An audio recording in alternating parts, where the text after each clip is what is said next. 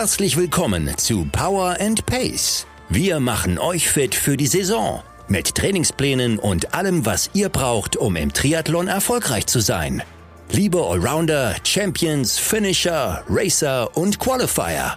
Wir wünschen euch viel Spaß und tolle Erkenntnisse mit dieser Episode von Power and Pace. Moin Moin und herzlich willkommen zu einer neuen Episode, zur vierten Episode des Power and Pace Podcasts. Heute podcasten wir aus drei Bundesländern. Mein Name ist Frank Wechsel, ich bin der Publisher. Ich sitze hier in Hamburg und ich sehe vor dem Bildschirm euren Coach. Moin. Der Björn, Björn Giesmann. Du sitzt wo? Du sitzt in Schleswig-Holstein. So ist richtig. Der echte Norden oder so ähnlich, wie man sagt. Habe ich, hab ich, hab ich gehört und mir sagen lassen. Das Land der Horizonte. richtig. Ja, steht an ja. der Autobahn. Steht an der Autobahn. Oder? Ja, ja, völlig richtig. Völlig, ja. Also man muss auch lange suchen, wenn man hier Höhenmeter machen will. Und dann äh, wird es auf keinen Fall mehr als zweistellig. Ja, das kenne ich, das kenne ich. Ich glaube, wenn ich zu dir fahren würde, hätte ich am Ende 10 Höhenmeter und das sind so 40 Kilometer.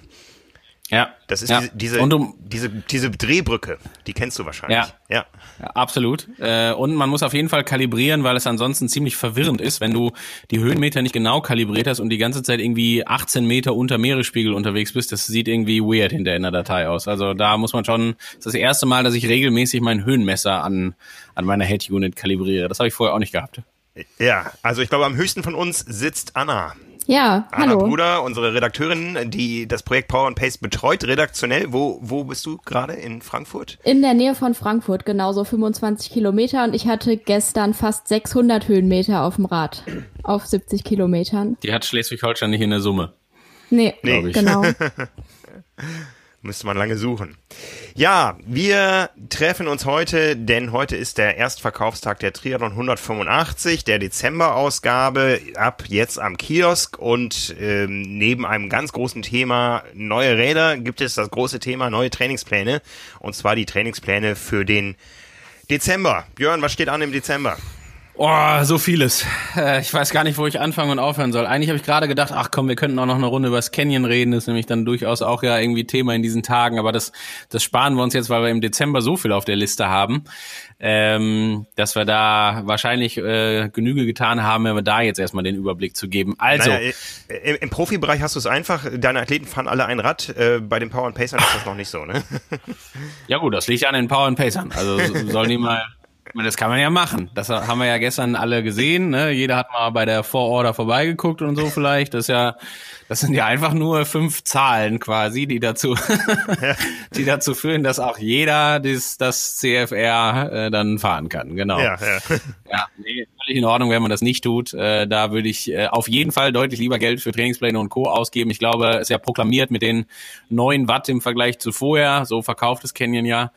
Und äh, ich bin mir sehr sicher, dass in den Trainingsplänen im Vergleich zum, zum Winter oder vielleicht auch im Vergleich zum Vorjahr deutlich mehr als neun Watt drin liegen äh, im Bereich der Schwellenleistung. Von daher würde ich auf jeden Fall auf die Karte Trainingspläne setzen und nicht auf die Karte äh, fünfstelliges, fünfstelligen Preis fürs Fahrrad. Von daher alles gut. Jeder, der zuhört, hat schon mal eine Menge richtig gemacht.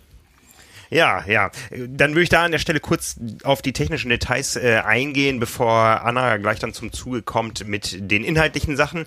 Äh, es gibt ein paar Neuerungen für Power and Pace im Dezember. Die Trainingspläne, die ihr kennt äh, im Print, die werden weiter wie bisher auch im Print erhalten sein.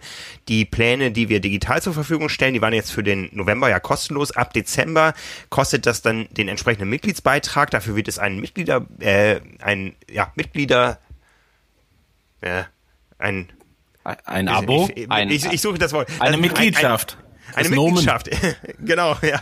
Eine Mitgliedschaft äh, auf der Seite trimark.de geben, äh, wo ihr euch dann einloggen könnt, wo ihr entweder einen Monats-Trainingsplan äh, kauft oder gleich ein Trainingsplan-Abo oder auch ein ganzes Jahrespaket.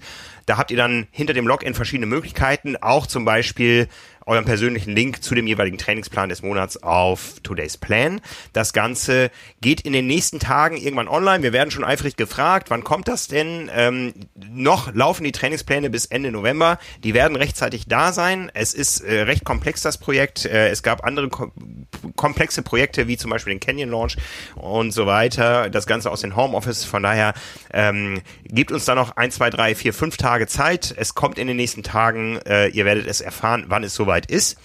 Es gibt ein paar äh, Updates in der Behandlung der einzelnen Trainings, äh, wo wir viel Feedback bekommen haben von außen. Wir fangen einmal kurz an ähm, bei einem aktuellen Thema, das Thema Swift. Wir haben jeden Dienstagabend unseren Swift Ride und äh, sind seit der letzten Woche mit der äh, luxuriösen Situation konfrontiert, dass unsere Events sehr, sehr groß sind. Ähm, ich habe es an verschiedenen Stellen schon erzählt. Also die Events sind so groß geworden, dass sie in, eben auch in der großen Swift-Welt, in der internationalen Swift-Welt für Aufsehen gesorgt haben, äh, dass Leute sich da eingeloggt haben, geradelt sind und dann total enttäuscht waren, dass wir nur Deutsch untereinander gesprochen haben. Power and Pace ist ein deutschsprachiges Projekt. Wir werden auch weiterhin in unserem Chat nur Deutsch sprechen, was aber dafür sorgt oder dazu geführt hat, dass Swift gesagt hat, hm, äh, wir wollen natürlich unsere Kunden international nicht vergraulen. Das heißt, wir nehmen die Events raus aus dem offiziellen Kalender und es gibt den Zugang zu den Events nur noch über einen personalisierten oder über einen Link, der einen Schlüssel enthält. Und diesen Link, den verteilen wir immer über die Seite trimark.de slash swift-events. Das werden wir auch nochmal in die Trainingsplan-Seite trimark.de slash Trainingsplan äh, integrieren. Nur darüber gibt es aktuell den Zugang, wir möchten natürlich mit Swift da auch nochmal drüber reden, ähm, gibt es diesen Zugang und dann seid ihr im Event dabei. Es lohnt sich, sich vorher anzumelden, äh, dann hat man den Stress nicht, wenn man erst drei Minuten vorher aufs Rad kommt oder so. Einmal vorher den Haken setzen äh, unter dem Link und dann ist man dabei. Die Erfahrung muss ja. ich leider auch schon sehr, sehr oft machen, wenn man bei Zwift einmal zu knapp dran ist, dann macht der Computer in dem Moment ein Update und äh, ja, jetzt ja. sich und genau, macht auf jeden Fall Sinn, da ein bisschen früher dran zu sein. Ja, also also ich habe es gestern ausgereizt und man braucht so fünf, sechs Minuten braucht man für anziehen, anschließen, ja. Rolle anmachen, verbinden ja. und so. Die sollte ich, also ich sag mal, zehn Minuten sind, glaube ich, gut, wenn man sie einplant. Ja, bei mir war dann auf einmal der Puls weg, als es losging. Dann wurde meine mein, mein Puls als Trittfrequenz angezeigt und so. Also es, oh es rumpelt manchmal. Ne? Ähm, nur ein kleiner Reminder draußen, wenn ihr jedes Mal, wenn ihr Swift startet, ein Update fahren müsst, dann solltet ihr an der Kontinuität eures Trainings arbeiten. Ja, auf jeden Fall. ja. Also so viel zum Thema Swift. Eine kleine Ergänzung noch dazu. Ähm, bei den Events haben wir das schon so vorgesehen. Bei den äh, freien Rides ist es momentan so, dass ihr das Warm-up im Rahmen des G1-Bereichs fahrt und zwar äh, kontinuierlich. Da wird es ab den Dezemberplänen so sein, dass da eine kleine Rampe drin ist. Das heißt, ihr fahrt ganz locker los und kommt dann am Ende der meistens zehnminütigen Einfahrzeit im G1-Bereich an. Das macht das Ganze ein bisschen äh, entspannter und angenehmer, dass man nicht gleich äh, mit seinen 250 Watt G1 da lostreten muss oder wo auch immer sie liegen. Also, genau. Reden wir jetzt mal von den äh, Qualifiern im Alter von äh, 29 Jahren, die ähm, äh, sich nicht zum ersten Mal qualifieren wollen. Ja, das zum Thema Rad, zum Thema Schwimmen, das können wir schnell abhandeln. Da war das Feedback von äh, wenigen von euch, die tatsächlich schwimmen konnten, dass es zwischen den einzelnen Intervallen keine Pause gab. Die wird ab dem Dezember drin sein in den Trainingsplänen. Das äh, haben wir einfach nicht bedacht. Da kommt jetzt eben eine feste Pause in die Programme rein. Das Schöne ist ja, dass es ab diesem Jahr eben geht, dass man überhaupt die Schwimmtrainingspläne nach Uhr abschwimmen kann und keine Zettel und sowas mehr braucht. Und äh, da werden wir jetzt die Pause einfach entsprechend berücksichtigen. Und dann kommen wir zum Thema Laufen. Da ist es ein bisschen ähm, komplizierter. Es gab da zwei Anregungen von euch. Das eine ist ähm, schon umgesetzt, dass wir im Laufen nicht mehr eine feste Pace angeben, wer nach Pace läuft, sondern eine Range. Das heißt, die Uhr piept nicht laufend, dass man entweder eine Sekunde drüber oder drunter ist oder so, sondern wenn man sich in dieser Range bewegt, dann lässt die Uhr einen auch in Ruhe. Wo man die Uhr selber nicht in Ruhe lassen darf, das ist der Bereich äh, Intervalltraining, wo es derzeit so aussieht, Björn, korrigiere mich da, wenn das nicht ganz korrekt ist, dass ähm, es eine feste Einstellung von Today's Plan ist, dass bei jedem neuen Intervall die Lab-Taste einmal gedrückt werden muss. Das finden viele von euch un unkomfortabel, ähm, geben das auch als Feedback an uns. Wir haben das weitergeleitet, ist momentan noch nicht geklärt, aber wir sind da dran. Genau, gut zusammengefasst, keine Korrekturen. Also ist ja einfach äh, vielleicht nochmal den Hintergrund erklärt, dafür gebaut, dass man, äh, wenn man jetzt nicht exakt minutiös oder sekundengenau die, das Intervall einhalten kann, weil eine Ampel sich nähert oder eine Kreuzung oder es gerade mal berghoch geht oder wie auch immer, dass man das halt proaktiv anwählt, dass jetzt zum Drücken der LED-Taste das Intervall startet und ähm, genau, wir stehen ja in Kontakt mit den Australiern, mal gucken, ob das irgendwann eine Frage der Option ist, also ob man beides wählen kann. Ich finde, äh, ich fände das eigentlich am schönsten, dass man die Option dazu hat, dass man sich das aussuchen kann. Ähm, genau, aber da würde ich sagen, halten wir alle da draußen auf dem Laufenden und ähm, sind da auf jeden Fall. Ja, da wird auch schon eifrig gegoogelt und so weiter nach Lösungen gesucht. Also da können wir leider momentan nur sagen, diese Lösung gibt es aktuell nicht. Ähm, wenn, dann wird sie uns von Today's Plan angeboten, weil wir es entsprechend angeregt haben. Und da wir ja auch nicht nur bei Swift eine große Gruppe sind, sondern auch für Today's Plan eine richtig große Nummer, haben wir da durchaus ähm, ja, nicht, nicht Einfluss, aber wir werden gehört und da ist schon an sehr, sehr vielen Stellen sehr viel passiert im Sinne von Power and Pace und da ist das eins der größten Tickets, was da derzeit liegt. Gut. Ähm, ja, äh, so viel zu ein paar technischen Details, aber wir wollen auf die Inhalte eingehen. Der Monat Dezember ist der Testmonat. Anna hat da einen großen Artikel in der Triathlon 185 geschrieben. Ich habe schon in den Plan reingeschaut. Ich weiß, dass ich zweimal mich voll verausgaben muss, äh, wie das Ganze abläuft. Darüber reden wir jetzt. Ja, genau. Genau. Anna, leg du los. Äh, du, du, du bist die Herrin des Artikels. Du Ganz weißt am besten genau. Bescheid. Ähm, ja, fangen wir einfach mal chronologisch an. Wir fangen an mit dem FTP-Test, der direkt am ersten Dienstag im neuen Trainingsplan stattfindet. Ähm, ja, so ein bisschen als Alternative für Leute, die eben keine Diagnostik im Labor machen wollen oder können. Also ist ja gerade auch mit äh, Corona so eine Sache, dass das auch nicht so stattfinden kann, wie man sich das vielleicht wünschen würde oder dass es einfach keine Termine mehr gibt, weil alles verschoben ist. Und da ist der FTP-Test eine ganz gute Möglichkeit, um eben dann so ansatzweise seine Trainingsbereiche bestimmen zu können. Und das machen wir am Dienstag zusammen. Ja, als ich wieder angefangen habe mit Triathlon vor ein paar Jahren, äh, sagte mir auch irgendwann, du musst jetzt einen FTP-Test machen. Meine Frage war, was ist FTP? Und dafür ist Björn der Fachmann. Ja, genau. Ähm, FDP, äh, erstmal die Abkürzung steht für Functional Threshold Power. Ähm, ist ein Modebegriff und nicht mehr und nicht weniger, um das auch mal direkt einschränkend zu sagen an der Stelle.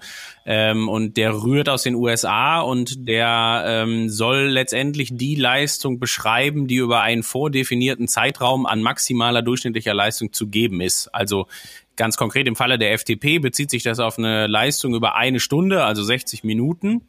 Und diese FDP ist damals, ähm, ja, ich sag mal, erfunden worden, äh, um so den eigentlich deutlich relevanteren und äh, physiologischen Wert, nämlich die anaerobe Schwelle, irgendwie so ein bisschen, naja, ich würde mal vorsichtig sagen, plakativer darzustellen. Ähm, und eine anaerobe Schwelle ist immer darüber definiert, dass das die höchstmögliche Leistung ist, bei der es äh, in der Metabolik ein Fließgleichgewicht gibt aus Laktatproduktion und Laktatabbau, also keine Übersäuerung, die vorliegt.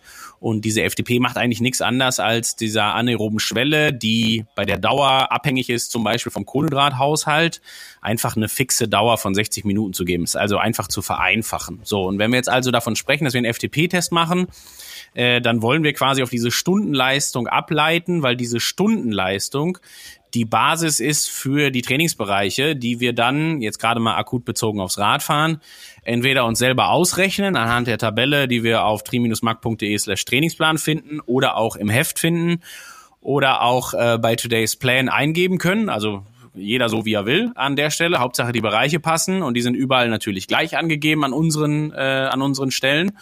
Und ähm, um aber nicht da uns 60 Minuten schinden zu müssen, weil wir jetzt gerade sicherlich nicht ganz genau sagen können, welche Leistung wir dafür ungefähr anpeilen. Dann, wenn wir jetzt 60 Minuten das versuchen würden, dann müssten wir währenddessen auch Kohlenhydrate zuführen und so weiter und so fort. Und um das ein Stück weit zu vereinfachen, geht man halt hin und kürzt äh, diesen Test äh, um ein, also um zwei Drittel auf ein Drittel der Gesamtdauer, nämlich auf 20 Minuten. Und das wird genau das sein, was wir dann am 1. Dezember ähm, ja auch sogar live übertragen werden. Der ein oder andere aus dem letzten Jahr kennt das schon und erinnert sich ungefähr dran, wie das damals ausgesehen hat. Wir werden mit Sicherheit nochmal drüber sprechen, wie wir das dies Jahr machen unter passenden Bedingungen und sowas.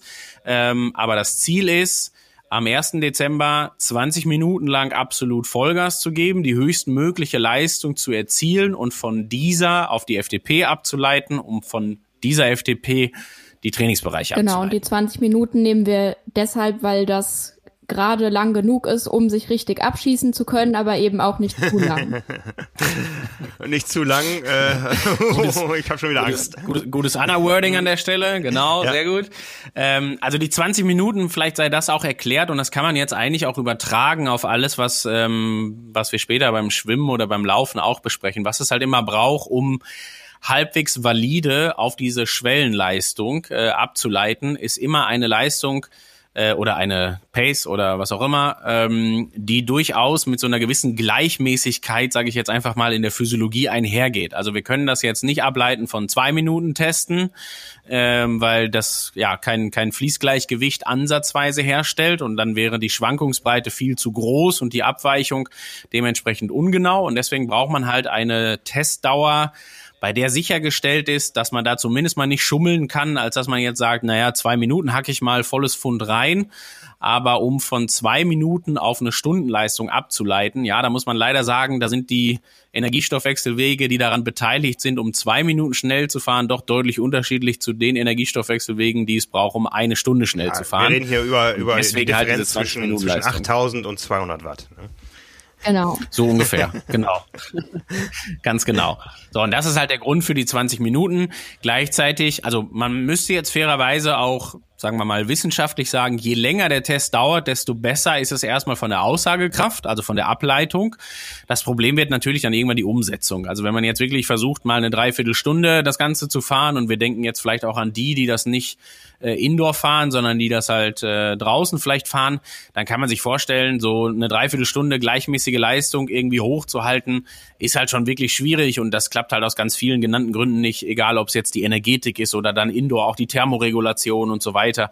Ähm, deswegen ja, äh, haben wir die 20 Minuten uns ausgepickt, um da eine, eine höchstmögliche Standardisierung auch in die Gruppe zu bringen. Ja, zum Thema Standardisierung äh, eine kleine Anmerkung noch. Wir haben im Print und auch in den digitalen Plänen ein etwas vereinfachtes äh, Warm-up der äh, des FTP-Tests äh, integriert, damit man die Einheit auch schnell sich nachbauen kann, oder wie auch immer, wer das nur nach Print macht. Im Live-Event fahren wir das übliche Testprotokoll von Swift. Das hat äh, eine etwas andere Struktur des Warm-ups. Es äh, gibt, glaube ich, drei kurze Rampen, die man fährt und dann gibt es eine relativ lange, harte Vorbelastung schon, um auch die Speicher schon mal so ein bisschen anzuknacksen und so. Ähm, es gibt für jedes äh, Protokoll äh, für und wieder. Wir haben uns bei dem Event dafür entschieden, dass das einfach reproduzierbar ist, auch gegenüber den Events, die wir in der Vergangenheit gemacht haben.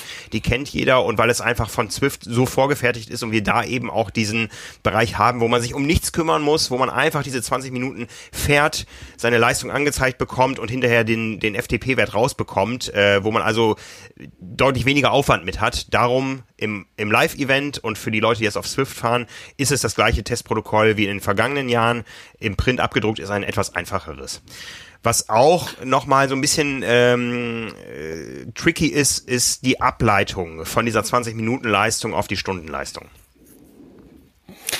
Ja, vielleicht noch zum Warmfahren. Ähm, um es auch für die Leute da draußen ganz einfach zu halten. Am Ende ist es total egal. Hauptsache das kardiovaskuläre System läuft und die Muskeln sind auf, um, um das mal so vereinfacht zu sagen, wenn diese 20 Minuten losgehen. Ne? Also äh, welches Protokoll man da fährt, äh, jetzt vielleicht auch wieder für die, die es dann gegebenenfalls draußen fahren sollten oder sowas.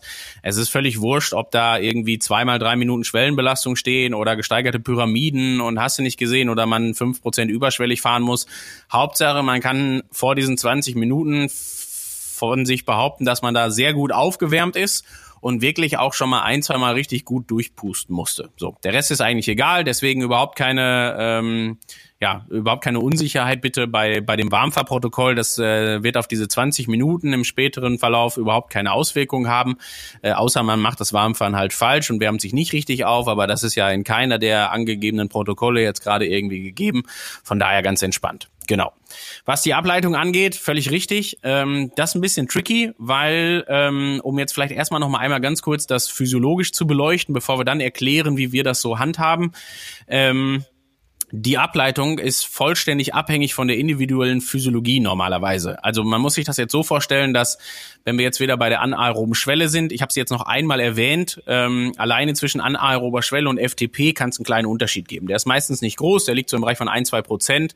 Das ist also nicht so der Rede wert und deswegen setzen wir das jetzt gerade einfach mal gleich. Also man kann jetzt quasi hingehen und sich für das Projekt überlegen, überall, wo von anaerober Schwelle die Rede ist, setzen wir das jetzt mit der FTP gleich. Es ist physiologisch nicht ganz richtig, aber der Einfachheit halber machen wir das jetzt so. So, und was äh, wir dann natürlich für eine Situation vorfinden, ist, wir haben eine 20-Minuten-Leistung und wollen von dieser 20-Minuten-Leistung eine Ableitung finden auf eine 60-Minuten-Leistung. Auch da ist es so, das kann man sich dann in etwa so vorstellen, dass bei dieser 20-Minuten-Leistung die Anteile unterschiedlicher Energiestoffwechselwege etwas anders verteilt sind als bei der Stundenleistung.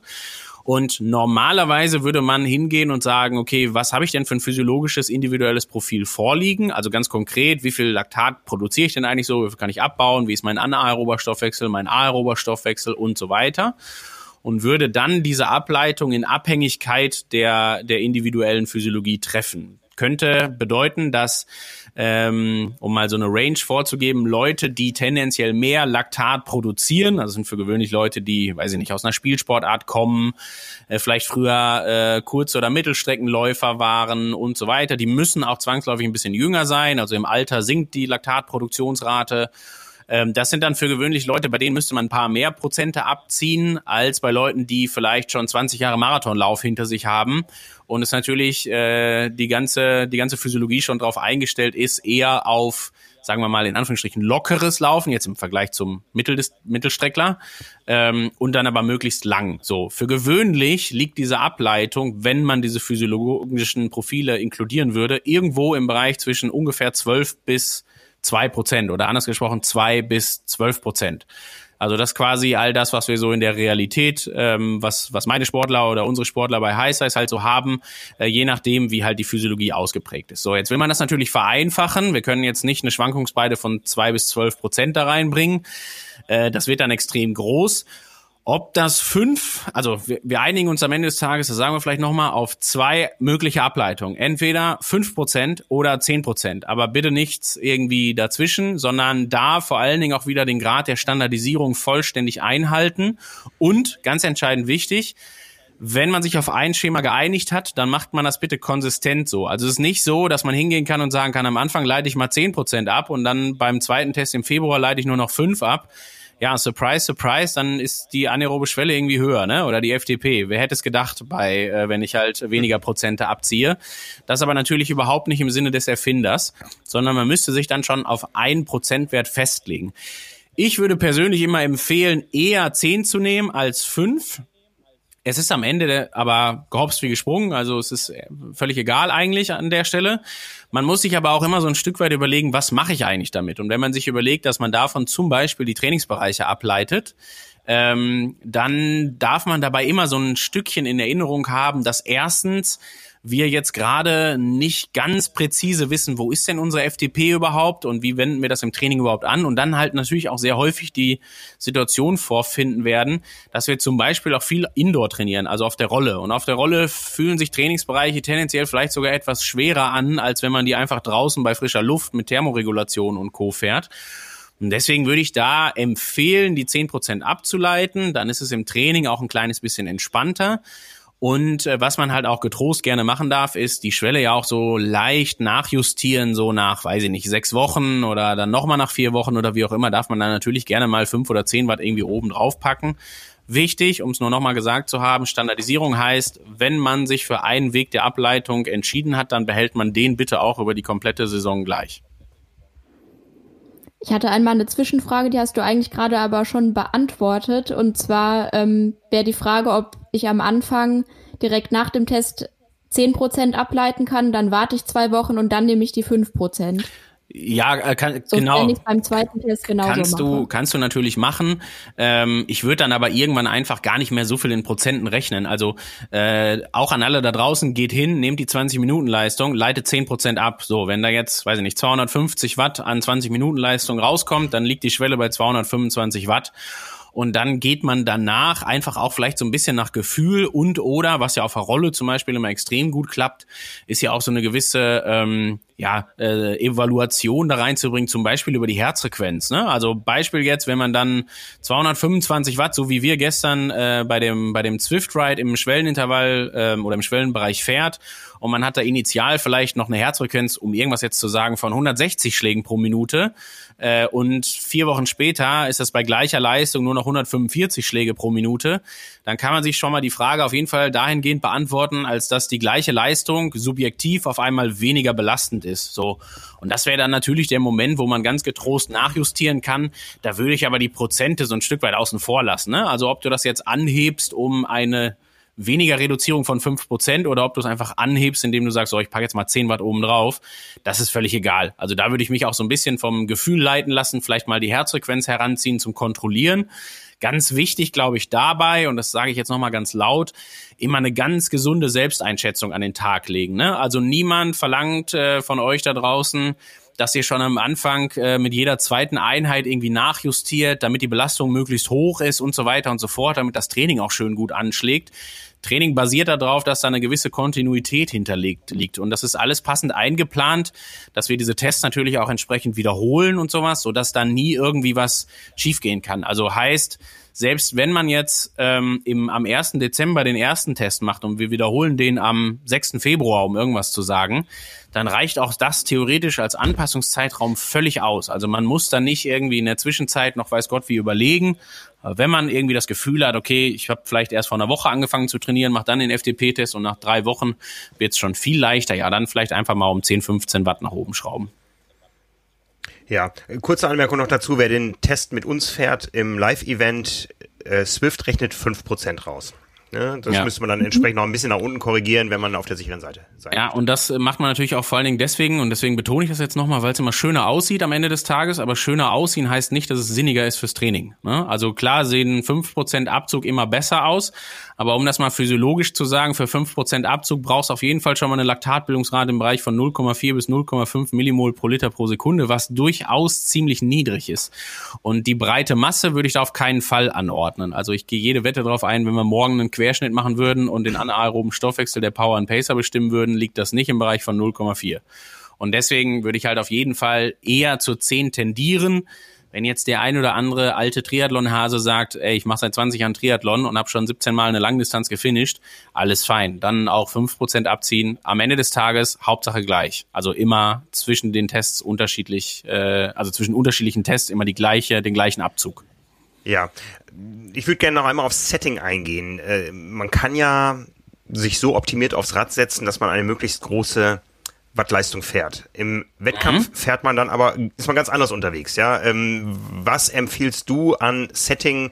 Sollte man jetzt zum Beispiel diesen FTP-Test in Aeroposition fahren, wenn man auch die Intervalle in Aeroposition fährt oder so? Ja. Hast du viele, viele genau. Erfahrungen, viele, viele Daten mit Athleten gesammelt? Ja, also Boris Stein kann das machen. Der hat da keinen Unterschied zwischen Aeroposition und äh, Radposition. Ich kenne andere Triathleten, die haben da teilweise 15 Prozent Abweichung alleine nur in den unterschiedlichen Positionen. Also es ist eine wahre Geschichte, weil wir das halt vor einer Woche oder vor zwei noch getestet haben. Ähm, und das darf man getrost machen, um halt eben genau solchen Problemen aus dem Weg zu gehen. Ich würde aber gerne noch einmal kurz ein bisschen weiter ausholen, weil wir haben jetzt über die Standardisierung der Ableitung gesprochen.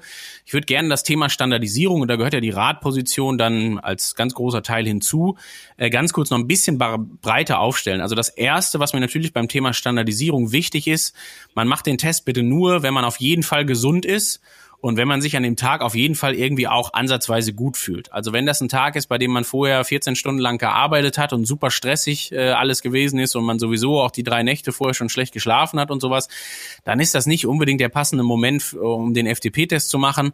Und damit man es einmal mal gesagt hat, wer den jetzt nicht am 1.12. macht, der kann den problemlos auch am 3.12. nachholen. Also da geht dann nichts verloren, ja. Ähm, deswegen ist mir das Thema äh, Gesundheit und nicht krank, also bitte nicht mit Kopfschmerzen machen, bitte nicht mit Halskratzen machen und so weiter und so fort. Das wäre mir als erstes schon mal sehr, sehr wichtig.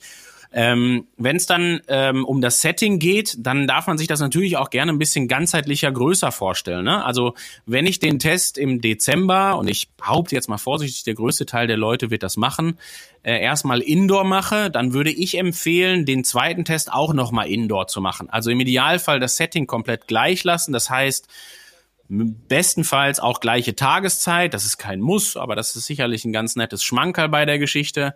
Äh, das gleiche Rad zu nehmen, im Idealfall die gleiche Rolle zu nehmen, damit das auch da von der Ableitung her passt. Ne? Also nicht denken, dass die Tax genau die gleichen Leistungsdaten anzeigt wie der Wahoo oder das Kettler-Ergometer, weiß ich nicht.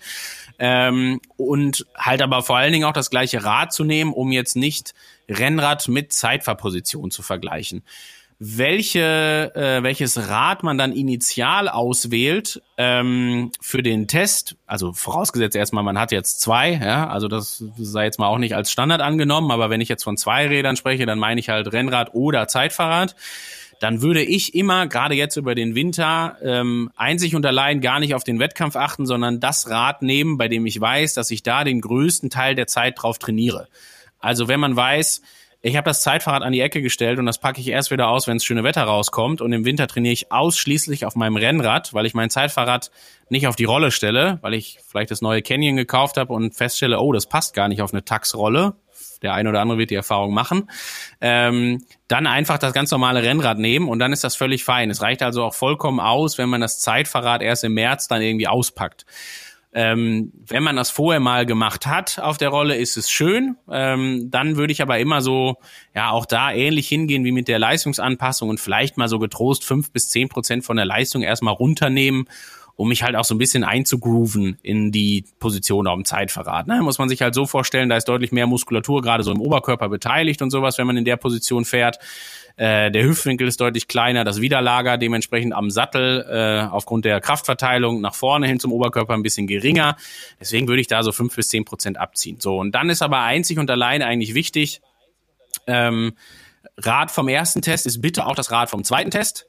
Äh, und das Rad beim ersten und beim zweiten Test ist bitte eher das Rad, mit dem man auch so am häufigsten jetzt den Winter über trainiert. Was nicht heißt, dass man nicht auch mal das andere nehmen kann. Ne? Wie gesagt, dann würde ich halt einfach eine kleine Anpassung vornehmen äh, und die FTP einfach bei Zwift oder auch die voreingestellte bei Today's Plan, wenn man das exakt einhalten will und sowas ein kleines bisschen runter oder hochschrauben, je nachdem, auf welchem Rad man den Test macht. Für gewöhnlich gibt's leider keine pauschale Antwort, wie der Unterschied zwischen Zeitfahrposition und Rennradposition so ist. Also wenn jetzt jemand äh, vielleicht sich sogar erst als zweites ein Rennrad gekauft hat und seit Jahren schon auf dem Zeitfahrrad unterwegs ist, kann es gut sein, dass man da ein bisschen, ich sage jetzt einfach, ein erfahrener Zeitfahrer ist. Äh, dann kann man da vielleicht sogar die gleiche Leistung anlegen wie auf dem Rennrad. Wenn man jetzt gerade sich erst frisch ein Zeitfahrrad gekauft hat, dann ganz getrost erstmal zehn Prozent von der Zielleistung runternehmen und sich ganz entspannt an die Position gewöhnen. Das ist dann völlig in Ordnung. Man könnte theoretisch ja auch zwei separate Tests fahren, oder? Kann man machen, auf jeden Fall. Ähm, wäre gar kein Problem. Ne? Man könnte jetzt am 1. Dezember das, das Rennrad nehmen und am, mhm. äh, weiß ich nicht, 8. Dezember das Zeitfahrrad zum Beispiel. Auf jeden Fall möglich wäre dann äh, definitiv eine Sache, die dann im späteren Saisonverlauf von noch größerer Bedeutung ist. Ne? Also das, was Frank gerade angesprochen hat, wir sind uns wahrscheinlich einig, dass der größte Teil der Leute, die zuhören, ähm, den, den Wettkampf dann vermutlich auf dem Zeitfahrrad machen werden. Also jede Mitteldistanz, jede Langdistanz, so, also ich sage jetzt mal für gewöhnlich klar, ne? Ausnahmen bestätigen die Regel und so. Ähm, aber diesen Transfer, also diesen Übertrag der Position, da ist es halt fein, wenn man das im Winter hin und wieder mal ausprobiert, aber sich dann erst so durchaus Richtung März, April so richtig ranmacht, ähm, um sich da jetzt auf jeden Fall dann an die Zeitfahrposition zu gewöhnen. Also es muss nicht sein, dass man das im Winter schon äh, akribisch angeht, äh, wenn man das hin und wieder mal macht und den richtigen Transfer erst so Richtung März, April dann macht, dann reicht das erstmal völlig aus. Ja, prima. Anna, du hast das beide Male, glaube ich, in der letzten Saison mitgemacht bei uns im Fotostudio. Ja, genau, da kann ich auch noch was zur Standardisierung sagen. Bei mir war nämlich das zweite Mal ein anderer Rollentrainer als beim ersten Mal und der wollte nicht so, wie ich wollte. Und äh, dementsprechend konnte ich mit dem zweiten Test dann ungefähr gar nichts anfangen. Und ja, dieses Jahr wird es wahrscheinlich so aussehen, dass ich den gar nicht im Fotostudio fahre, den Test, sondern bei mir zu Hause. Also nochmal eine andere Rolle als äh, im vergangenen Jahr und dann aber auch beides mal die gleiche. Also da werde ich dann dieses Jahr sicherlich am meisten mit den Ergebnissen anfangen können. Ja, mit deiner Erfahrung, das Thema Pacing ist sicher ein ganz großes. Was hast du da gelernt aus den beiden Tests? Ja, also da muss ich mich einmal selbst loben, weil ich habe das ziemlich gut und gleichmäßig gepaced. Also ich hatte fast eine Linie dann im Testprotokoll. Und da würde ich den Tipp an alle geben, lieber ein bisschen langsamer und entspannter anfangen und sich am mir, Ende steigern. Nehme ich mir jedes Mal vor, aber was sich in der ersten Minute noch entspannt anfühlt, ist in der zweiten Minute dann schon ähm, schwieriger. Ja, also kann ich nur absolut unterstreichen, was Anna da sagt. Ja, also ich ähm, habe das tatsächlich so probiert, so loszufahren, dass ich dachte, ja, okay, also das kann ich eine Stunde fahren, theoretisch, und dann die ersten zehn Minuten einmal verstreichen lassen und dann Gas geben. Man kann ja vielleicht auch hingehen und ähm, also der ein oder andere ist ja jetzt schon mal auf der Rolle unterwegs gewesen oder ist bei unseren Swift Rides dabei gewesen und so weiter. Und das ist ja schon, äh, ich meine, beim Schwellenbereich, nur dass wir mal einmal drüber gesprochen haben, redet man ja ungefähr von dem Bereich, den wir dann gestern äh, dreimal vier Minuten gefahren sind. Und das ist ja in etwa dann exakt gleichzusetzen mit der FTP. Also wenn man sich die Trainingsbereiche anschaut, dann liegt der EB-Bereich, also der Schwellenbereich, so bei, weiß ich nicht, 95 bis 105 Prozent der Schwellenleistung. Also das trifft sehr genau. Und dann würde ich einfach mal, um so ein gewisses Gefühl dafür zu kriegen, ähm, das vielleicht jetzt im Vorhinein auch bei Zwift ähm, oder wo auch immer auf der Rolle mal auszuprobieren und einfach mal zu schauen, wenn ich da jetzt eine FTP von 220 einstelle, wie fühlt sich das denn jetzt gerade in meinem EB-Bereich, den ich dann dreimal vier Minuten fahren muss, wie fühlt sich das denn an? Und da vielleicht auch mal eine Einordnung. Also es gibt so zum einen irgendwie eine subjektive Einordnung, so dreimal vier Minuten, wie wir das gestern gefahren sind im EB-Bereich ja, das ist ein, eigentlich ein Geschenk, ne? Also das ist so eine Sache, das ist irgendwie nett, das kriegt man gut rum. Vielleicht nächsten Morgen, weil man es noch nicht gewöhnt ist, merkt man so ein kleines bisschen irgendwie die Beine beim Treppensteigen.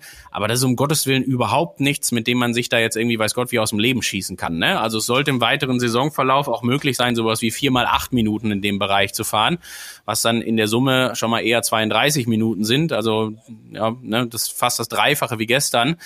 Und das funktioniert auch so. Und das kann man auch gut machen, um äh, da physiologische Anpassungen hervorzurufen.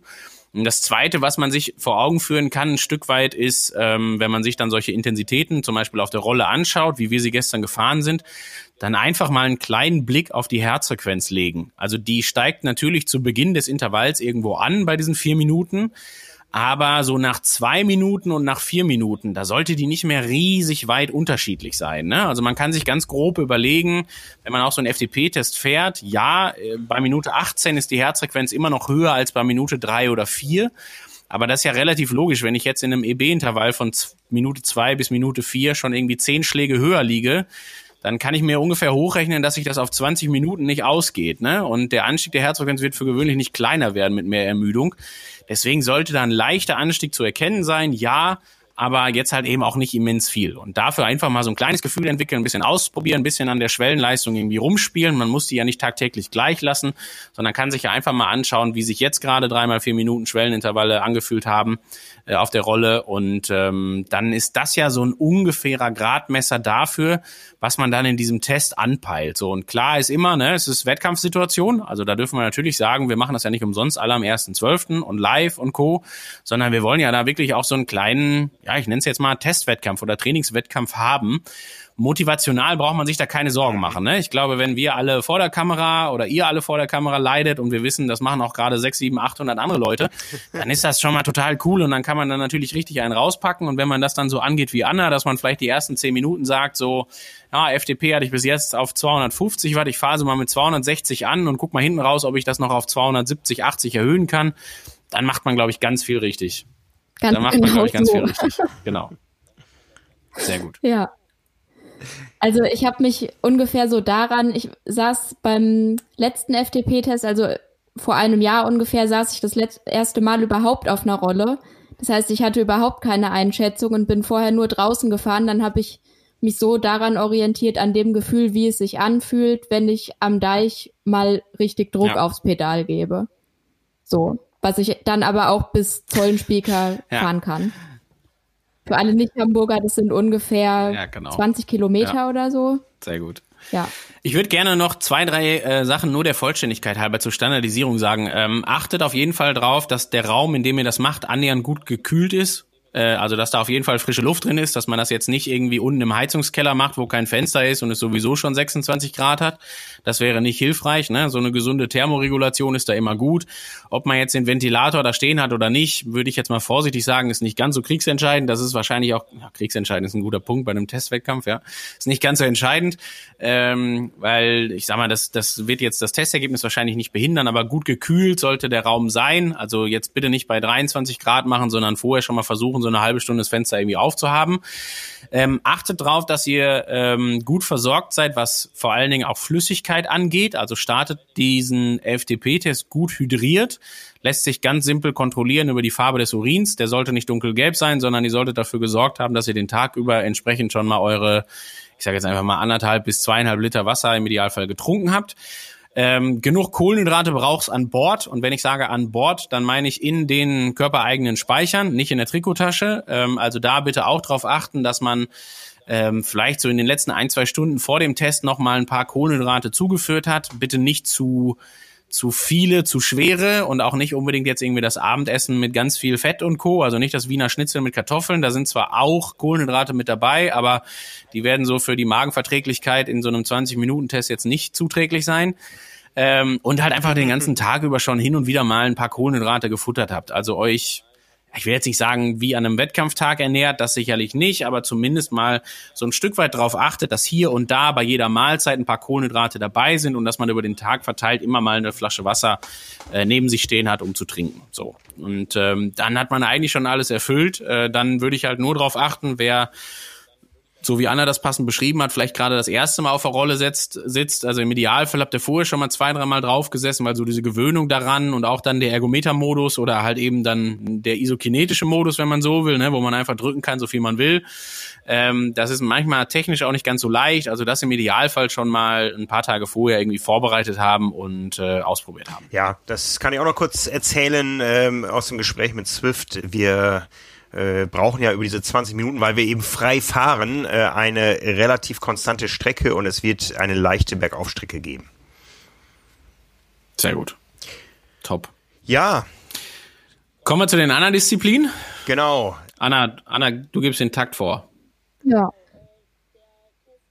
Genau. Äh, der Test, der die Woche drauf ansteht, exakt eine Woche danach, beziehungsweise eine Woche und einen Tag am Mittwoch ist der Lauftest und den machen wir über fünf Kilometer.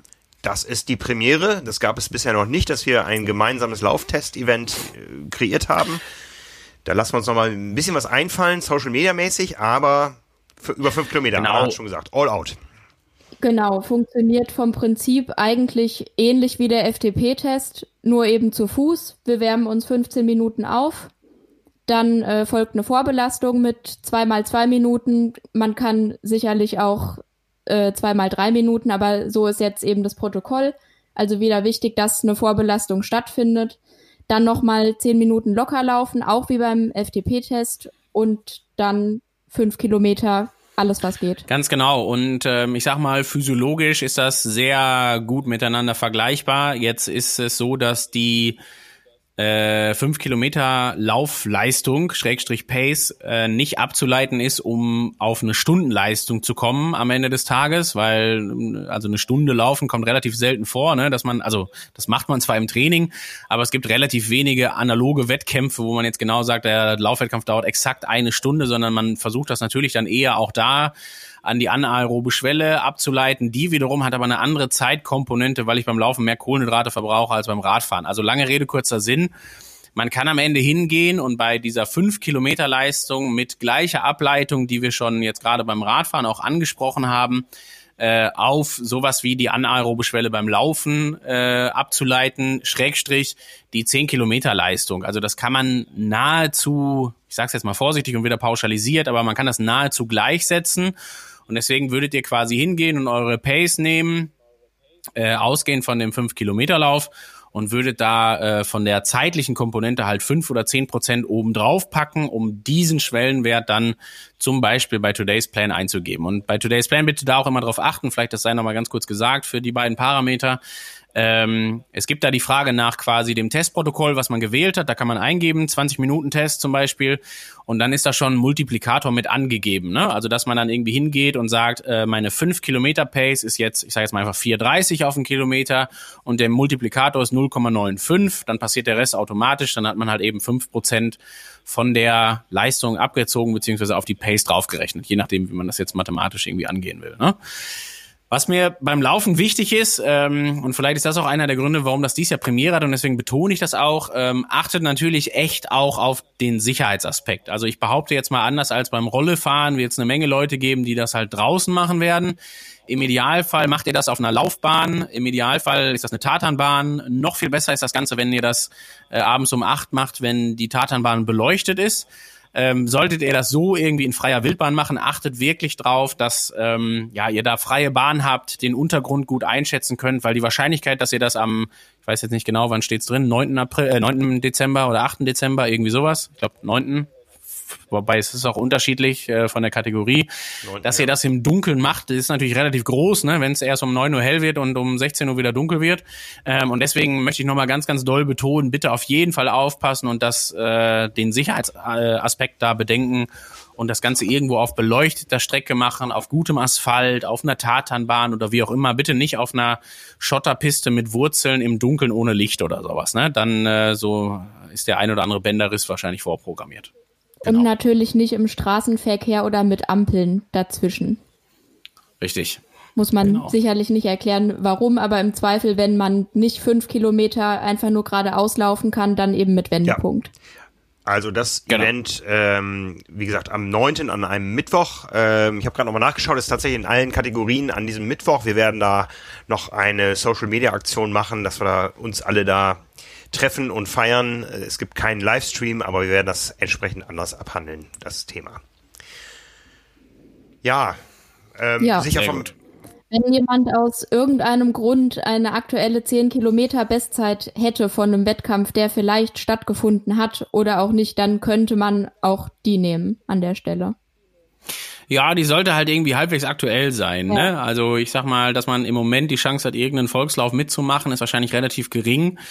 Aber ähm, wenn man den das äh, den Testlauf jetzt gerade angeht und dann aber irgendwo die Chance hat, äh, dies Jahr noch einen Silvesterlauf zum Beispiel zu machen, ne, dann natürlich super gerne den 10 Kilometer Silvesterlauf machen und die Zielzeit beziehungsweise die die gelaufene Pace dann am Ende in äh, in die Trainingsbereiche umrechnen. Ne? Also das wäre das wäre natürlich total cool. Ist natürlich motivational auch immer viel viel angenehmer, ne, wenn man das in mit einer größeren Gruppe und so weiter macht. Aber ja, ich glaube, braucht man in diesen Tagen nicht erklären, warum das manchmal schwierig ist oder warum man das jetzt auch privat bitte nicht machen sollte.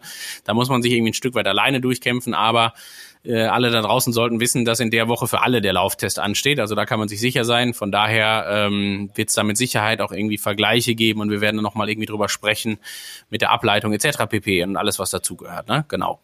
Ähm, ansonsten ähm, auch da, ich poche auf meine Standardisierung heute. Ne? Ich glaube, wir haben ganz viele Sachen gesagt zum Thema Sicherheit, Kohlenhydratversorgung, Flüssigkeit und Co. Ähm, wenn wir eben schon über Radpositionen gesprochen haben und ich verweise kurz auf den Podcast, den ich mit Simon gemacht habe äh, zum Thema Laufschuhe oder Carbonschuhe. Ich würde bei der Schuhwahl bitte auch den Schuh nehmen, den man da im Training am häufigsten danach anzieht. Also ihr müsst jetzt nicht am 8.12. extra für den Lauftest den Carbon-Schuh rausholen, den ihr bis dahin äh, die letzten drei Monate nicht gelaufen seid, nur damit die Zeit am Ende toll ist, weil ihr müsst euch natürlich überlegen, dadurch, dass ihr auf die Trainingsbereiche ableitet, äh, lauft ihr diese Pace, die ihr dann mit dem Carbon-Schuh vielleicht fünf Sekunden schneller gelaufen seid als eigentlich, natürlich auch im weiteren Trainingsverlauf mit dem schwereren Schuh ohne Carbonsohle. Und deswegen gerne einfach ganz normal den Trainingsschuh nehmen, aber da bitte auch, und jetzt verweise ich nochmal auf den Podcast, weil da gibt's ja wirklich, äh, also wir haben da schon mal angedeutet, wie groß die Unterschiede zwischen Carbonschuh und Nicht-Carbonschuh sind, ähm, oder Schuh mit Carbonsohle und Schuh ohne Carbonsohle, sagen wir es so. Ähm, beim zweiten Test dann bitte auch den gleichen Schuh im Idealfall anziehen wie beim ersten Mal. Also nicht äh, wechseln zwischen Trainingsschuh und Carbonschuh zum Beispiel. Genau. Ja, ich würde einfach den Trainingsschuh anziehen, den ich auch für Intervalle anziehe oder eben für die, für die Tempoläufe, die in dem genau. Tempobereich das, ungefähr stattfinden. Das ist eine gute Idee. Genau. Genau, das ist, das ist ganz wichtig, das nochmal zu betonen. Es geht hier um, um die goldene Ananas. Es geht um etwas, was für uns selber wichtig ist, um unser zukünftiges Training zu timen in diesem Moment des Jahres. Ja, es geht nicht darum, dass wir jetzt eine Bestzeit aufstellen äh, mit allen Mitteln, ähm, aber die Voraussetzungen im Training nicht reproduzierbar sind. Ja, wir wollen jetzt unsere Trainingsbereiche etwas enger definieren, als äh, es bisher so nach Bauchgefühl möglich war und dafür sind diese Tests da. Exakt. Natürlich freuen wir uns über tolle Leistungen, ja, ähm, wie gesagt, Anna und ich werden das auch mitmachen. Björn sich hat Zeit versetzt oder wie planst du? Naja, ich werde ja wahrscheinlich erstmal äh, reden müssen. Äh, am 1.12. nehme ich mal an. Also man kann auch im EB-Bereich Ich, ich wollte gerade sagen, und ich bin mir ganz sicher, das habe ich gestern wieder gedacht, als ich äh, mitgefahren bin und gedacht habe, meine Güte, der redet die ganze Zeit und äh, dat, der handelt das so professionell ab quasi. Da war ich mir sehr sicher, dass genau das ich nicht tun werde. ähm, das ist schon mal ganz sicher. Und äh, deswegen, ich werde es irgendwann nachholen, je nachdem. Mal gucken. Äh, ich werde, äh, glaube zwei Tage später, wenn wenn denn alles klappt und so und toi toi toi, man das vor sich selber rechtfertigen kann, nach Lanzarote ins Trainingslager fliegen mit dem einen oder anderen Athleten und dann äh, werde ich das möglicherweise auf der Insel machen oder sowas. Schauen ja. wir mal. Oder ich kann, ja. äh, hab da so ein, äh, ich kenne da so ein Institut, das macht so Leistungsdiagnostiken. Ich kann vielleicht auch einfach dahin gehen und die Quälerei ist da bedeutend angenehmer als 20 Minuten Vollgas fahren zu müssen und äh, das äh, nehme ich vielleicht als Alternative, wobei da ist der Kalender voll. Also ich glaube, die, da, da bringe ich nicht mal mehr mich selber unter wahrscheinlich, weil irgendwie äh, mit Abstandsregeln und Hygieneregeln und so weiter und so fort äh, ist das auch eine Frage der Prioritätensetzung. Genau.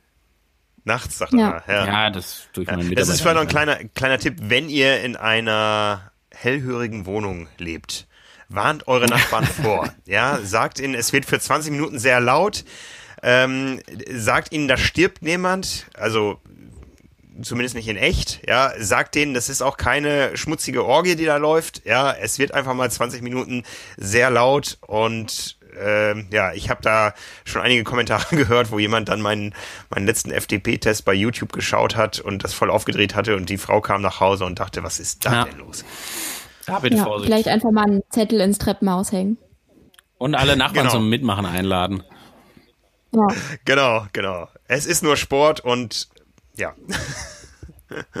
Mach genau. So, schwimmen? Ja. Oder haben wir beim Laufen noch irgendwas vergessen, Anna? Nee, ich glaube nicht. Also ich würde eben auch nochmal von der Standardisierung auch auf die Ernährung im Vorfeld eingehen wollen, dass man das möglichst gleich hält und da würde ich einfach so tun, als hätte ich einen Wettkampf am Abend. Ja, das ist eine gute Idee. Und aber ähm, vielleicht auch die Leute ermutigen, wenn ihr die Möglichkeit habt, in der Mittagspause zu trainieren oder vormittags, wenn ihr im Homeoffice seid oder so, und das eure Zeit ist, in der ihr euch am leistungsfähigsten fühlt und das eben nicht abends um 20 Uhr ist, dann macht das da. Ja, auch eine sehr gute Idee. Genau. Ist auch meistens sicherer dann, wenn man das draußen ja. macht. Genau. Ja. ja. Gut, nun war es so schön einfach. Wir fahren 20 Minuten Rad oder wir laufen 5 Kilometer und ziehen irgendwas zwischen 2 und 12 Prozent ab. Das ist einfach gerechnet. Beim Schwimmen wird es deutlich komplizierter. Da schwimmen wir nämlich äh, ein Testprotokoll, das nennt sich CSS-Test. Björn, jetzt bist du wieder dran. Erkläre uns auf, was steckt in der Abkürzung CSS?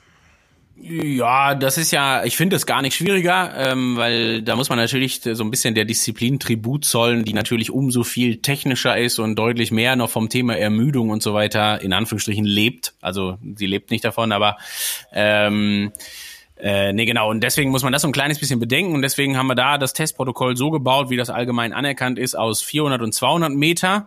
Ähm, vom Prinzip her geht das in ähnliche Richtung, ähm, dass man auch da natürlich wieder am Ende des Tages auf eine Pace kommen möchte, die so ähm, so man will mit der mit der anaeroben Schwelle mehr oder weniger oder mit der Dauerleistungsfähigkeit, wie auch immer man das jetzt benennen will, ähm, die man da irgendwie gleichsetzt.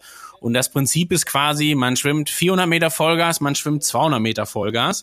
Ähm, auch da natürlich ist das vom Motto her ähnlich wie zum Beispiel bei dem 20-Minuten-Test oder beim 5-Kilometer-Test. Also da würde man ja auch nicht mit 400 Watt starten und da hinten raus bei den 20 Minuten langsam aber sicher sterben, sondern man würde halt irgendwie versuchen, das möglichst gleichmäßig aufrechtzuerhalten. So, und da das beim Schwimmen noch ein bisschen schwieriger zu kontrollieren ist, und das ja für die meisten auch so die Disziplin ist, wo man so jetzt vielleicht die, die wenigste Erfahrung auch irgendwie drin hat, ähm, teilt sich das quasi auf auf zwei Testverfahren, die natürlich beide auch jetzt nicht unendlich lang sind. Ne? Also die sind ja beide so gebaut, äh, so ein bisschen in Anlehnung an früher, weiß ich nicht, Bundesjugendspiele, Sportabzeichen. Äh, ich erinnere mich an Eignungstests, Sporthochschule waren auch 200 Meter, glaube ich. Ähm, so, dass man das halt irgendwie auf jeden Fall halbwegs gut durchbringen kann. So, und wenn man diese beiden Tests gemacht hat, dann äh, nimmt man den passenden Link mit dem CSS-Rechner, der auch ein Standardrechner ist, also den würde man wahrscheinlich sogar eher googeln können, aber wir haben uns ja, äh, den gibt's ja schon online quasi, ich weiß gar nicht, liegt der auf tri-mag.de oder auf swim.de? Genau, unter trimark.de slash Trainingsplan findet ihr einen Artikel zum Thema Testen und da haben wir innerhalb des äh, Artikels auf einen externen Rechner verlinkt. Genau. Das macht es viel, viel einfacher, weil man kann sich da schnell verrechnen, wenn man jetzt irgendwo mit dieser Formel nicht klarkommt. Die ist recht komplex. Ähm, ganz einfach, man gibt in diesem Rechner seine beiden Zeiten ein und es kommt das Ergebnis raus. Ganz genau. Und das, was da rauskommt, ähm, ist nicht so, dass man das nochmal ableiten muss, sondern das, was da rauskommt, ist schon die äh, Schwellenleistung, die Pace, die was auch immer, die man dann am Ende bei Today's Plan einsetzt und und und. Ne? Also wo man dann quasi die Trainingsbereiche auch eins zu eins von ableiten kann ähm, und die zum Beispiel in der Trainingsplattform dann hinterlegen kann. Ganz genau. Genau, eine, eine 100 Meter Zeit kommt da raus. Genau. Ja. Also mhm. genau, das sei vielleicht nochmal gesagt. Also beim Schwimmen auch da bitte nicht wundern. Ne? Da ist das nicht so, dass dann da angegeben ist äh, oder dass das irgendwie eine Zeit ist, die auf, weiß ich nicht, acht Minuten oder zehn Minuten oder 20 Minuten ist, sondern beim Schwimmen rechnet man dann quasi immer in 100 Meter Zeiten. Ne? Also ich schwimme, wenn man davon spricht, man schwimmt 1,30, dann heißt das, man schwimmt 1,30 auf 100 Meter. Und genau diese Pace wird dann quasi hinterlegt und dann darf man sich am Ende sicher sein, dass zum Beispiel Schwellenintervalle beim Schwimmen, wenn sie denn dann äh, im Trainingsplan auftauchen, äh, in dem gleichen, in der gleichen Pace auf 100 Meter geschwommen werden, wie man bei diesem CSS-Test, also Critical Swim Speed, habe ich das schon gesagt? Ich weiß nicht, ob ich es schon erklärt habe, aber ähm, das ist die Abkürzung für CSS, ähm, wie sie da halt ermittelt wurde. Genau. Von der Standardisierung würde ich sagen, quasi alles ziemlich genau so wie bei den anderen Tests auch es sei nochmal gesagt, achtet gerade beim Schwimmen und beim Laufen ja auch eigentlich noch ein bisschen mehr drauf, dass das, was man vorher gegessen hat, irgendwie halbwegs magenverträglich ist und sowas. Ne? Also gerade beim Schwimmen finde ich das auch wichtig, weil das dann ja schon auch irgendwie eklige Belastungen sind, so für 20, äh, 200 Meter und 400 Meter. Ähm, aber ansonsten vom Prinzip her das ganz genauso machen. Auf jeden Fall gesund sein, sich halbwegs fit fühlen und so. Äh, wenn man einen leichten Muskelkater vom Vortag hat, ist das überhaupt kein Problem. Dann kann man das trotzdem machen. Das ist kein Wettkampftag, sondern nur ein Trainingswettkampf. Und vom Prinzip her ja, würde ich sagen, ist man dann eigentlich an dem Punkt, wo wir unseren Testmonat inhaltlich ja, formvollendet haben, wenn man so möchte, als dass wir dann eine FTP haben fürs Radfahren, eine Schwellenpace haben fürs Laufen und eine Schwellenpace für eine 100 Meter Zeit beim Schwimmen.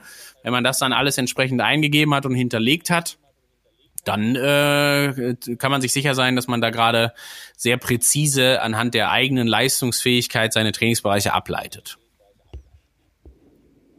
nochmal zum Schwimmen, wenn wir davon ausgehen, dass wir in dem im Dezember am betreffenden Termin, dass da Schwimmbäder noch geschlossen sind, dann holen wir das einfach einen Monat später nach, oder? Wenn ja, genau. Äh, das ist natürlich sowieso klar, auch bei all den Schwimmeinheiten. Wir haben es im Dezember ja so gemacht, dass es äh, eine Alternative gibt, weil, also vielleicht da nochmal zur Erklärung, das Heft ist heute raus, deswegen sind die Trainingspläne auch schon geschrieben und heute ist der 18.11. und wir wissen nicht, ob Schwimmbäder im Dezember wieder aufmachen, ja oder nein. Das wird ja frühestens mal nächste Woche entschieden. Ähm, und weil wir da nicht in die Zukunft schauen können, bieten wir natürlich zwei Alternativen an. Die eine ist, wenn Schwimmen stattfinden kann, dann stehen Schwimmeinheiten im Trainingsplan. Wenn Schwimmen nicht stattfinden kann, dann steht im Trainingsplan eine sogenannte Alternative zum Schwimmtraining. Das wird dann das Zugseiltraining. Da werden wir an anderer Stelle, Frank, glaube ich, ne, ich glaube, da brauchen wir jetzt nicht so viel drauf eingehen noch, äh, werden wir da auf jeden Fall nochmal ankündigen, wie wir das begleiten und sowas halt. Ähm, aber vom Prinzip her, das, was im Trainingsplan steht, also nicht Schwimmen und Zugseil, sondern entweder oder. Also es geht da um die Alternative Motivfindung. Und mit dem Test ist natürlich ganz, ganz, äh, ganz genauso, äh, dass wir den bitte so machen, dass wir vorher auf jeden Fall schon mal zwei, dreimal geschwommen sind. Deswegen haben wir den im Dezember auch nicht in die erste Woche gelegt, sondern für gewöhnlich eher in die dritte Woche. Also ist so der letzte Test aus der Dreierreihe.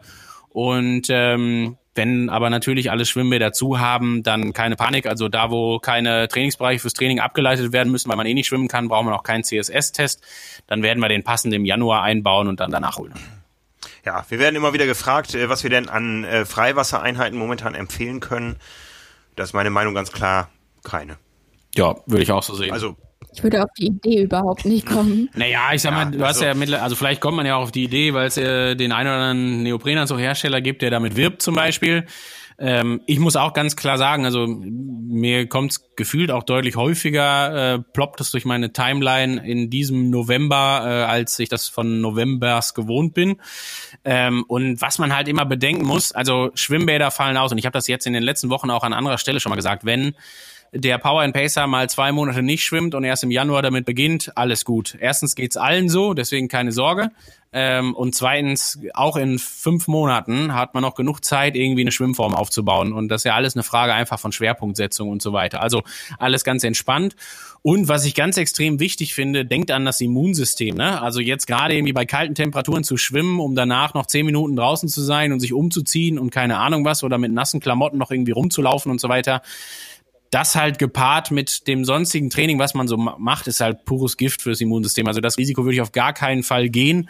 Und ich appelliere auch so ein kleines bisschen an die Verantwortung. Also im Moment will man auch keine, keine Erkältung sich geholt haben äh, und dann durch die Gegend laufen und rumniesen, weil man irgendwie im Freiwasser schwimmen war.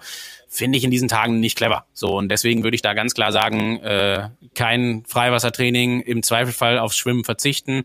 Wenn man Alternativen hat über Zugseil und so, ist es cool. So, und wenn auch die ausbleiben, dann bleibt einem das Athletiktraining gegeben, was wir ja auch weiterhin, was ja wahnsinnig viel Anklang findet, worüber uns wir, worüber wir uns sehr freuen. Und dann ist das super, aber bitte nichts riskieren, nur weil man das Gefühl hat, man müsste Mitte November jetzt irgendwie schon mal hier drei Kilometer Freiwasser machen oder sowas halt. Ja, gut gesagt, dem kann ich nicht, nichts hinzufügen. Das, äh, das wird es in unserer Philosophie nicht geben, dass wir euch ins Freiwasser schicken. Ja, es wird einzelne Leute geben, die das machen, aber es wird in den Trainingsplänen sicher nicht auftauchen. Das ist sehr beruhigend. Vielen Dank dafür. Also irgendwann vielleicht schon, aber erst wenn es Sinn macht. So, also erst wenn es Richtung. Ja, na, da, ja. Da haben wir noch ein bisschen Zeit, wollte ich auch gerade sagen. Genau. Super. Ja, ja. Verdrängen, bis es nicht mehr geht. Björn, das waren jetzt relativ viele kompakte Informationen äh, für viele Leute. Jetzt gibt es da draußen Power and Pacer, die auch persönlichen Beratungsbedarf haben.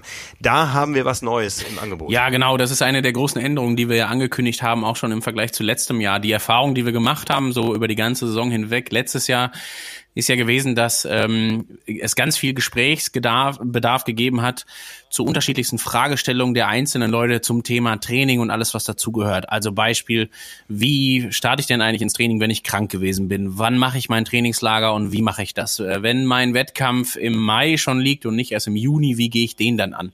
Und wir haben im Allgemeinen hoffentlich dafür gesorgt, dass wir so ähm, relativ viel Überblick hier in unseren Podcasts oder auch in unseren Videos geben. Und wir haben jetzt zusätzlich dazu auch nochmal so eine kleine Form der Beratungsstunde eingeführt. Ähm, die sieht dann so aus, dass äh, Jean, mein Co-Coach, am anderen Ende der Leitung sit sitzt. Den werden wir nochmal äh, ausgiebig vorstellen in den nächsten Wochen. Und der ist quasi da, um alle individuellen Fragen zu beantworten, die sich so ums Training drehen. Also äh, je nachdem, was da ansteht, sei es eine Frage zum Training, wenn es um, also wir haben ein kleines Angebot für quasi 20 Minuten für die Quick Questions, also irgendwas, was man mal schnell beantwortet haben muss, wie ich war zehn Tage krank, wie starte ich jetzt ins Training und wann setze ich mit dem Trainingsplan wieder ein. Ähm, wir haben aber auch äh, für alle technischen Dinge so eine Art Onboarding für Today's Plan gebaut. Da ist es so, dass wenn man sich mit dem Coach-Account verknüpft, dann gibt es die Möglichkeit, dass das Onboarding quasi gemeinsam stattfindet. Also all das, was Eingabe von Schwellenwerten angeht, Setzen von Trainingsbereichen, Einstellen von jeglichen Parametern wie CTL und ATL und alles, was man da so vorfindet. Ähm, vielleicht sogar auch Erklärung der Dashboards, ähm, die man dann so hat zur Trainingsdokumentation. Und wir haben einen großen, äh, eine größere Beratung, ähm, die sich so allgemein um die Saisonplanung dreht. Die dauert so ungefähr eine Dreiviertelstunde. Und die ist dann so aufgebaut, dass man da einmal so mit Jean alle Facetten durchleuchten kann, die jetzt das Training angehen. Also wir sind gestartet, klar, wir haben aber irgendwann ähm, auch die Auswahl zwischen unterschiedlichen Bausteinen, zum Beispiel zum Thema Trainingslager. Da stehen wir sehr gerne beraten zur Seite, ob und wenn ja, wie man das jetzt gerade ähm, in den Saisonverlauf einbaut, wann man vielleicht Trainingswettkämpfe plant im Vergleich zum Hauptwettkampf, wo man noch gewisse Schwerpunkte individuell setzt etc. Alles, was so dazugehört und ähm, genau, weil die Nachfrage so groß war, sind wir hingegangen und haben gesagt, okay, wir wollen das Ganze bedienen und wollen da ähm, für eine kleine individuelle Beratungsstunde sorgen. Es gibt diese drei verschiedenen Angebote. Es kann gut sein, dass wir die auch im weiteren Verlauf nochmal anpassen. Buchbar ist das Ganze, Frank, jetzt musst du mir helfen, auf es gibt einen einzelnen Artikel, aber auch den findet ihr unter trimark.de slash Trainingsplan und wir stellen auch den direkten Link nochmal in die Shownotes unten. Genauso machen wir es. Super. Vielen Dank. Haben wir noch irgendwas vergessen? Ich glaube, das war ein ganz guter Überblick. Abgesehen davon, wir kommen ja jetzt eh in aller Regelmäßigkeit. Also wir werden ja an dieser Stelle, um das sei vielleicht auch nochmal gesagt, der Podcast findet sich auf einem anderen Kanal. Wir werden äh, auf jeden Fall all zweiwöchentlich eher da sein als nur alle vier Wochen. Und von daher, ähm, genau, soll das der Überblick gewesen sein für alles, was mit Testverfahren stattfindet. Ein kleiner organisatorischer Überblick. Und ich würde sagen, wir hören uns, hören wir uns ja nochmal vor dem FDP-Test? Ah, vielleicht dann danach den Tag, ne? Genau, das könnte ganz gut klappen, den Mittwoch drauf. Das, da freue ich mich drauf. So machen wir das. Alles klar. Ich danke euch beiden. Liebe Grüße nach Hamburg und nach Hessen genau. und vor allen Dingen an alle da draußen. Ja. Danke euch und viel Spaß weiterhin danke beim euch. Training. Genau, schöne Grüße nach draußen. Ähm, einen kleinen Hinweis noch, ihr findet uns auch auf Instagram unter äh, power.pace. Äh, viele von euch verlinken dort schon ihre Einheiten oder taggen, äh, taggen ihre Einheiten. Freut uns immer. Wir ähm, geben das auch gerne wieder und äh, so sieht man, wie bunt diese Zielgruppe doch ist und wie bunt unser, unser Trainingsprogramm doch ist, auch wenn wir alle das Gefühl haben, wir trainieren alle nach den gleichen harten Plänen von Björn, aber äh, anhand der, der Timeline von Power and Pace sieht man, wie, wie bunt gefächert das doch ist und das macht uns viel Spaß, von daher nutzt das, zeigt euch und wir ähm, ja, äh, packen das dann in unsere Timeline rein. So wird's gemacht. Dankeschön. Danke euch. Ciao, ciao. Tschüss. Viel Spaß. Sweat in your eye, pain in your bones, hunger in your gut, got that fire in your soul, burn in your chest,